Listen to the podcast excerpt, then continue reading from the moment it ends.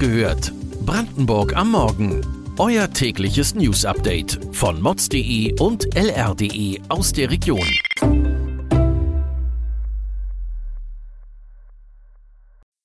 Guten Morgen an diesem 21. September. Die Gasumlage wackelt. Mehr Züge von und nach Berlin fahren jetzt im Stundentakt. Erster Kulturkindergarten Brandenburgs eröffnet. Das und mehr erfahrt ihr heute bei Wach gehört, Brandenburgs Morgen-Podcast von mods.de und lr.de. Deutschlands größter Gasimporteur Uniper soll verstaatlicht werden. Man befinde sich in Gesprächen mit dem Mutterkonzern und dem Bund.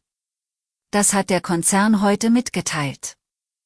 Uniper war wegen der ausbleibenden russischen Gaslieferungen in finanzielle Not geraten. Das hat auch Auswirkungen auf die Gasumlage.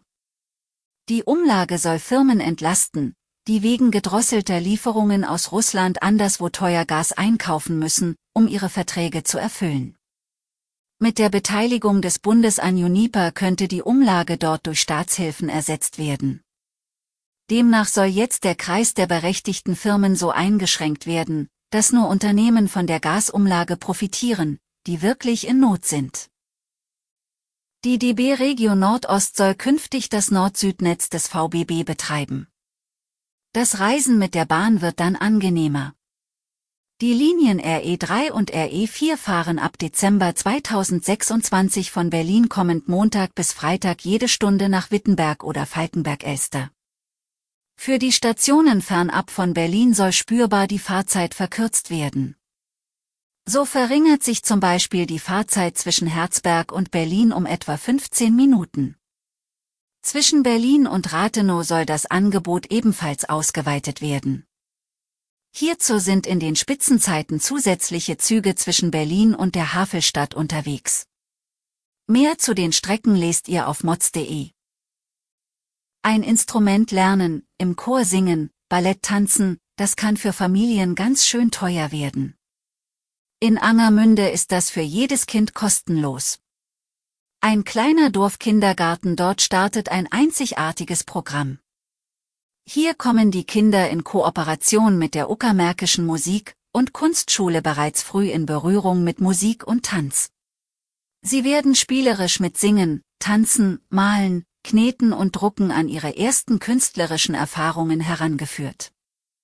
Der Kindergarten ist die einzige Kulturkita im ländlichen Raum und eine von drei Piloteinrichtungen in Brandenburg, die das Konzept umsetzen.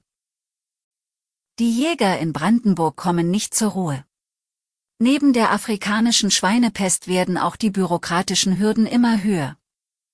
Die untere Jagdbehörde des Landkreises oder Spree kann zum Beispiel zurzeit keine Jagdscheine erteilen oder verlängern. Etwa 450 Jäger und Jägerinnen seien davon betroffen. Die Jagdbehörde muss für die Erteilung der Jagderlaubnis gemäß dem Bundesgesetz die Eignung des Antragstellers prüfen. Die Waffenbehörden seien jetzt aber nicht mehr verpflichtet, den Jagdbehörden zuzuarbeiten. Doch es gibt einen Lichtblick. Der Bundesrat hat einem Antrag des Landes Brandenburg zugestimmt, die fehlende Berechtigung für die Jagdbehörden durchzusetzen. Ein Cottbusser Unternehmer ist für seine Machenschaften verurteilt worden. Weitaus milder als es der Bundesgerichtshof in solchen Fällen eigentlich vorgibt. Der Fall ging über mehrere Jahre und hat einen Schaden von über einer Million Euro verursacht. In den Jahren 2014 bis 2018 soll er in insgesamt 85 Fällen Arbeitgeberabgaben und Sozialbeiträge für Mitarbeiter unterschlagen haben. Zu welchem Urteil das Gericht gekommen ist, erfahrt ihr auf lr.de.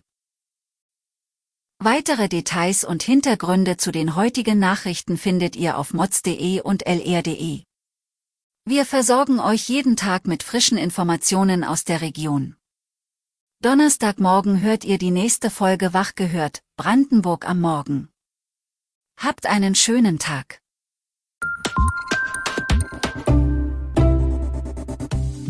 Wach gehört Brandenburg am Morgen ist eine Produktion von mods.de und lr.de. Wir freuen uns auf euer Feedback per Mail an wachgehört.mods.de. Ihr findet uns auf allen bekannten Podcast-Plattformen. Abonniert uns für euer tägliches News-Update.